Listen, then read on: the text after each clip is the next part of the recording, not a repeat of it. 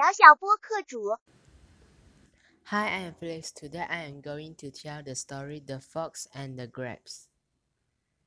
Once there was a fox who was very hungry and went in search for some food. He searched everywhere but he couldn't find anything that he could eat. Finally, with his stomach rumbling, he came upon a farmer's wall. On top of the wall were the biggest, juiciest grapes the fox had ever seen.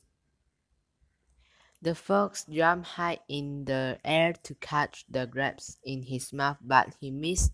He tried again and missed again. He tried a few more times, but he missed each time.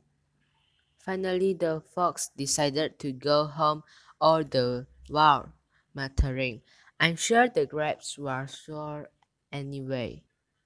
Moral of the story is it's easy to hate what you can't have.